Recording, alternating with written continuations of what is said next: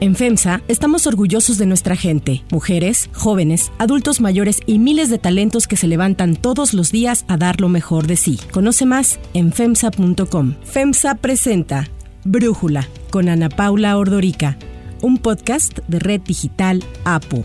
Hoy es miércoles primero de junio del 2022 y estos son los temas del día. El gobierno federal prohíbe la circulación y comercialización de cigarros electrónicos y vapeadores en México. Ejidatarios de Parras, Coahuila, reclaman su derecho al agua y entran por la fuerza al viñedo Casa Madero para tomar la red de distribución del líquido. Tras dos meses en un estricto confinamiento, Shanghai levanta las medidas que iniciaron en marzo pasado ante el reporte de nuevos contagios de COVID. Pero antes vamos con el tema de profundidad.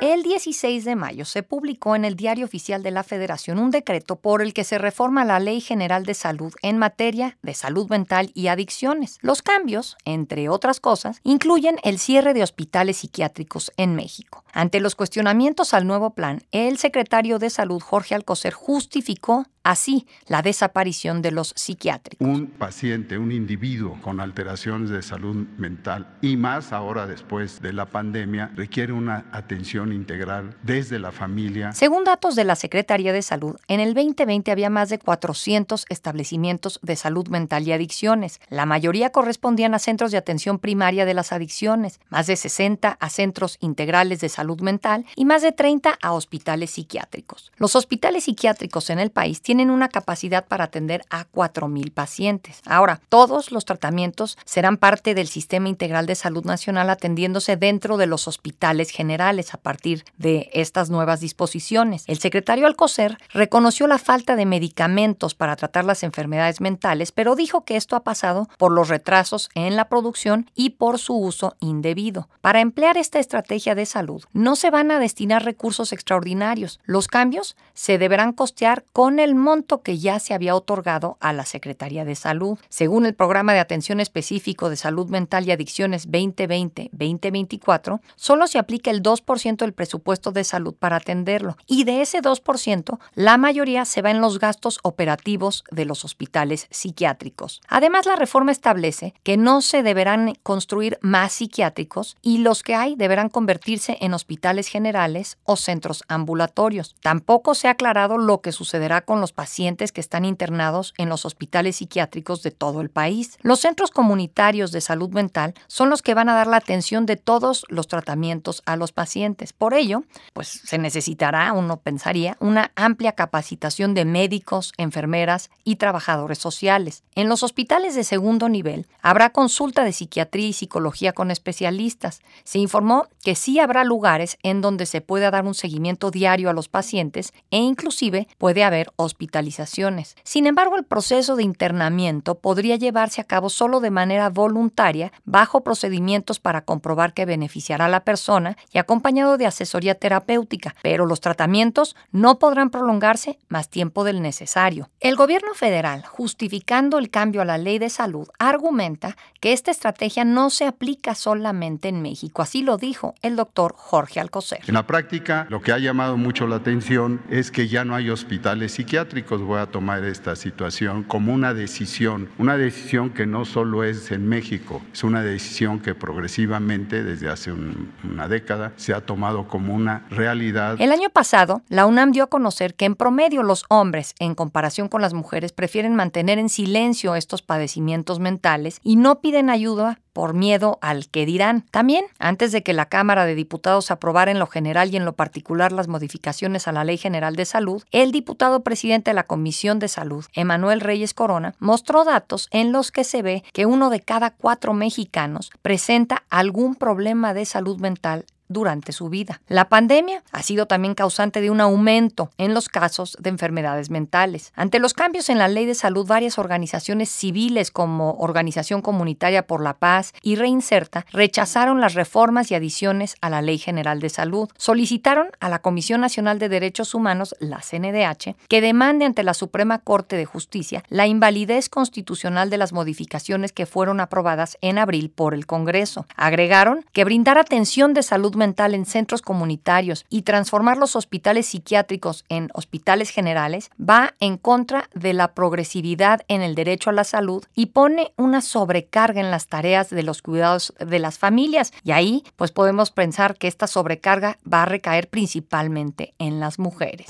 El análisis. Para profundizar más en el tema, le agradezco a Humberto Nicolini, médico psiquiatra, investigador de la Secretaría de Salud y Nivel 3 del SNI, miembro de la Academia Nacional de Medicina, platicar con nosotros. Doctor Nicolini, a ver, ¿puede la familia tratar los problemas psiquiátricos que padece alguien en el entorno? Desde luego que no, sobre todo cuando estamos hablando de problemas psiquiátricos graves, que es este la población que se atiende en los hospitales dedicados a, a esta especialidad, que son sitios altamente especializados, de tercer nivel y que, pues, como toda rama, digamos, en la medicina que es altamente especializada, pues requiere instalaciones, personal capacitado, sitios para hacer el diagnóstico, seguimiento y tratamiento de estas enfermedades que no, no es fácil atenderlas en eh, hospitales generales y mucho menos en casa. Causan tanta disrupción hacia el interior del hogar con una de estas patologías graves, serias, que pues se necesita estos espacios altamente especializados. Sí, digo, a mí me llama la atención pensar en anunciar un cierre de los psiquiátricos cuando acabamos de pasar por una pandemia y se sabe que esto ha generado muchos problemas de salud mental. Cuando vemos los índices de violencia que están como están, pues no nada más en México, en el mundo, ¿no? Ahorita cuando pasó este tiroteo en la ciudad de Uvalde, en Texas, lo primero que dijeron los que quieren que no se prohíba el uso de armas es mejor mejoremos la atención a los pacientes que padecen problemas de salud mental. Entonces, pues nada más tratar de entender la lógica del secretario de salud y del gobierno. ¿Lo entiende, doctor Nicolini? No, pues mira, a, veces me hace que es algo que no, pues no le encuentro mucho sentido. De hecho, al revés, yo hubiera pensado que lo ideal sería reforzar e inyectar más recursos, ¿no? A los hospitales para que estén con mucha mejor capacidad de atención a estos problemas graves, ¿no? Desde luego, la salud mental necesita de los tres niveles de atención, primero, segundo, tercer nivel de atención, pero estamos hablando del tercer nivel de atención el, para los pacientes más severos, más graves, donde tienes pues cuadros de psicosis severa, cuadros de agitación, problemas de lo que llamamos patología dual, de, o sea, adicciones junto con patología severa, cuadros de enfermedad de manías, ¿no? de la enfermedad bipolar, intentos de suicidio muy importantes, que estos pues difícilmente vas a, tener eh, pues todo el, la infraestructura y los recursos para lidiar con estos problemas en, en centros hospitalarios. Incluso lo que sabemos es que en muchos de los hospitales generales, pues cuando llega un paciente en situaciones de agitación, de psicosis, pues causa una alteración en el funcionamiento normal de un hospital. No se tiene la infraestructura, el personal y afecta el trato a los otros pacientes si no se tiene realmente pues la adecuación y los espacios apropiados pues para su manejo, diagnóstico, tratamiento, seguimiento, ¿no?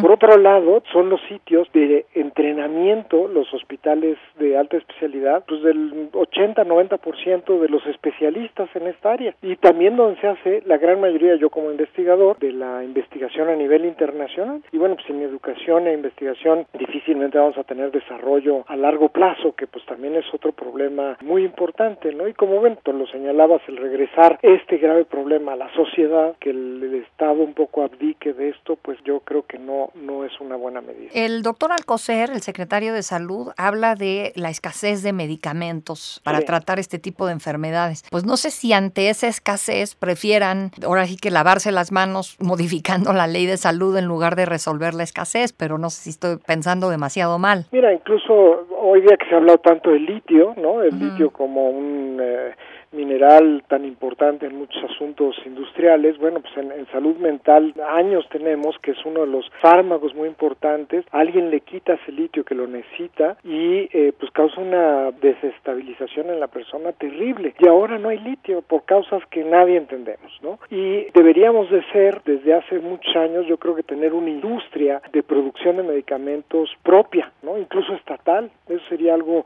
muy pertinente para resolver muchos problemas de salud, que creo que sería algo en lo que debería se debería invertir para pues no estar con estos vaivenes y con esta insuficiencia pues de surtir estas necesidades básicas para la, la salud pues, física y, mental de nuestra población. Ahora, entiendo que los hospitales psiquiátricos se van a convertir en hospitales generales y ahí, bueno, no sé qué va a pasar con el tema de los médicos. ¿Un médico que trabaja en un hospital general puede igual trabajar en uno psiquiátrico y viceversa? Pues desde luego que no. O sea, para eso se requiere la especialización y estudiamos eh, cuatro o cinco años de especialidad después de la medicina general, precisamente para poder tener las capacidades necesarias, presentas un examen del consejo, de especialidad para mostrar que tienes la capacidad para atender personas que están sufriendo de este tipo de enfermedades, ¿no? que requiere un entrenamiento específico y, suficiente para eh, lidiar con este tipo de, problemática. Entonces, pues ahí, ahí, va a haber un problema de pues de capacidad en el tema de, de quién va a poder eh, sobrellevar esto, ¿no? Y entonces, definitivamente, pues sí creo que el dónde se van a localizar los servicios. Luego hay, hay aparatos eh, desde la parte de electroencefalografía, resonancias, neuroimagen, eh, la parte de estudios moleculares, hay cosas muy especializadas al campo de la psiquiatría. Muchos hospitales generales pues no cuentan con estos recursos para elaborar pues todas las entrevistas, los diagnósticos o el manejo de los medicamentos, muchos medicamentos que necesitan ser aplicados de diferentes vías, de diferentes maneras, hacer un seguimiento adecuado, pues necesitan toda una infraestructura para lograr el beneficio de las personas y que pues bueno se contempla muy bien y ahora en los hospitales, ¿no? Y que si bien este último punto también de la de la hospitalización involuntaria que se ha venido manejando desde hace muchos años y, es algo que está muy vigilado y que si bien se tienen que respetar a fondo todos los derechos humanos, hacer una vigilancia ciudadana de esto, etcétera, muchas veces ocurre que por la naturaleza propia de estas enfermedades mentales serias es muy difícil que haya la aceptación y el consentimiento en algunos casos para la hospitalización voluntaria, ¿no? Entonces, muchos casos requiere el que los familiares estén de acuerdo para este internamiento y luego ya hacer la explicación al paciente, el entendimiento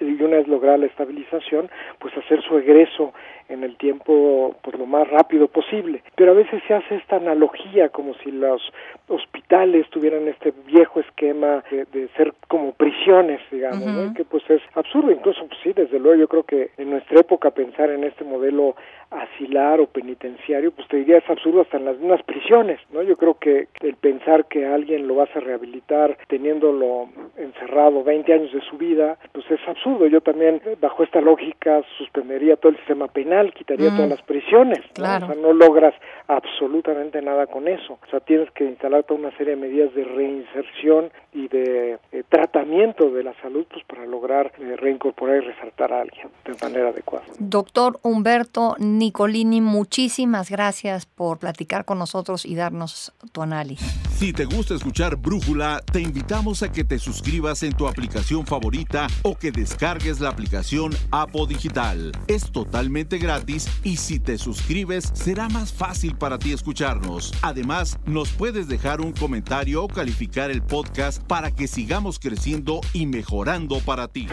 Hay otras noticias para tomar en cuenta. 1. Tabaco. En el marco del Día Mundial sin Tabaco, el presidente Andrés Manuel López Obrador firmó ayer un decreto para prohibir la circulación y comercialización de cigarros electrónicos en México. El subsecretario de Salud, Hugo López Gatel, afirmó que es una gran mentira que los dispositivos electrónicos sean menos dañinos o una alternativa al cigarro como lo ha promovido la industria. La gran mentira es que los nuevos productos los vapeadores y cigarrillos electrónicos son menos dañinos, que es una alternativa a el cigarro. Y hoy presentan una propaganda que indica que lo que hace daño es quemar el tabaco, el humo, pero eso es falso. También el vapeo, también los vapores son dañinos para la salud. El decreto llega a dos semanas de que la COFEPRIS emitió una alerta sanitaria máxima por el riesgo a la salud que representa el uso de vapeadores en todas sus modalidades, a los que señaló de contener sustancias tóxicas y carcinógenas. Sin embargo, especialistas han señalado que políticas de prohibición han fracasado en otras ocasiones e incluso afirman que prohibir consumos es una política pública que fortalece los mercados negros, vulnera la salud y limita las libertades. Para Brújula, Romina Vázquez, especialista en política de drogas y coordinadora en el Instituto RIA, nos habla sobre los alcances del decreto. La evidencia histórica nos ha demostrado que la prohibición no ha cesado, no ha prevenido, no ha frenado ningún consumo, sino todo lo contrario, ¿no? Hacia las sustancias más peligrosas, más riesgosas y más atractivas para el mercado ilegal. Por otro lado, está la cuestión de acceso a la información del consumidor, al cual tiene derecho, ¿no? Debido pues a estas restricciones que cada vez se engrosan más por la COFEPRIS, los dispositivos electrónicos hay que apuntar que no están prohibidos en el sentido de su uso, ¿no? Tú puedes usar y no te va a pasar como con la cannabis que te pueden detener, extorsionar, encarcelar, etc. Lo que está prohibido es la comercialización y eh, la importación hacia nuestro país. Entonces no te pueden detener por tener un cigarrillo electrónico. Sin embargo, una persona usuaria no sabe que tiene adentro, no sabe si cumple los mínimos indispensables sanitarios, no hay un control de calidad, entonces eso pone en mayor riesgo a las personas usuarias. Regular es la solución, consumas o no, estés a favor del consumo o no, porque el no hacerlo solo pone en más riesgo a esta población usuaria. 2. Sin agua. El conflicto por el agua en Coahuila ha escalado en los últimos días. La semana pasada, un grupo de hombres armados entró por la fuerza a Casa Madero, la bodega vinícola más antigua de México. Aunque se informó que este grupo entró con machetes y otros objetos, otras armas, amenazando de muerte a los encargados de seguridad del lugar, con el fin de apoderarse de la red de distribución de agua, en entrevista con Imagen Radio, Josué Hernández Morales, asesor jurídico del Movimiento de la Defensa del Agua de Parras, negó que así haya sido. Mira, las únicas armas eran una pala, un talache y un asadón, herramienta que se utilizó precisamente para conformar ahí una pequeña represita para desviar el agua conforme a un, a un decreto presidencial se les otorgaba a los campesinos del ejido San Lorenzo y también mediante una resolución que emitió un tribunal agrario quedó totalmente firme y, y fue cosa juzgada. El Valle de Parras es una de las regiones vitivinícolas más famosas del país. Los habitantes acusan a las empresas de robarles el líquido al asegurar que son ellos quienes tienen el derecho al agua gracias a un decreto presidencial de la década de 1930. Sin embargo, Casa Madero afirma que extraen el agua de Parras con todos los permisos en regla. No fue este un caso aislado. En los últimos días, campesinos del ejido San Lorenzo han seguido con las protestas e ingresado a la bodega vinícola a la fuerza también. El problema de la escasez de agua no es exclusivo de Coahuila. Como lo hemos comentado aquí en Brújula, más del 50% del país padece condiciones de sequía. Los casos más graves están en Nuevo León, Ciudad de México y Baja California Sur, en donde incluso el gobierno federal canceló la planta de Constellation Brands precisamente advirtiendo problemas con el suministro de agua. ¿Cómo dar un permiso para una planta cervecera que consume agua en donde hay escasez de agua? 3. Shanghai. Tras dos meses de un estrictísimo confinamiento, autoridades de Shanghai levantaron las medidas que iniciaron en marzo pasado ante el reporte de nuevos contagios de COVID. El ayuntamiento informó que los residentes en las zonas consideradas de bajo riesgo podrían comenzar a circular libremente por la ciudad a partir de hoy miércoles. El fin del confinamiento se aplicará a cerca de 25 millones de personas. La ciudad entrará así a una nueva fase de desconfinamiento que implica un completo a la normalidad, pero de forma gradual. Los habitantes de la ciudad podrán volver al trabajo, utilizar transporte público y conducir sus propios autos. A medianoche pequeños grupos salieron a las calles de la ciudad para, entre porras, celebrar el fin de esta prohibición de salir de casa. Y es que a diferencia de muchos otros países, China sigue aplicando la cuestionada estrategia de COVID-0, que implica cuarentenas y confinamientos en cuanto aparecen nuevos casos del virus. China afirma que su enfoque es necesario para salvar vidas y evitar que su sistema sanitario se vea colapsado. Yo soy Ana Paula Ordorica, Brújula lo produce Batseba Feitelson. En la redacción, Airam Narváez. En la coordinación y redacción, Christopher Chimal. Y en la edición, Omar Lozano. Los esperamos mañana con la información más importante del día. Oxo, Farmacias ISA, Cruz Verde, Oxo Gas, Coca-Cola FEMSA, Invera, Torrey y PTM son algunas de las muchas empresas que crean más de 245 mil empleos tan solo en México y generan valor como parte de FEMSA. FEMSA presentó Brújula con Ana Paula Ordorica, un podcast de Red Digital APO.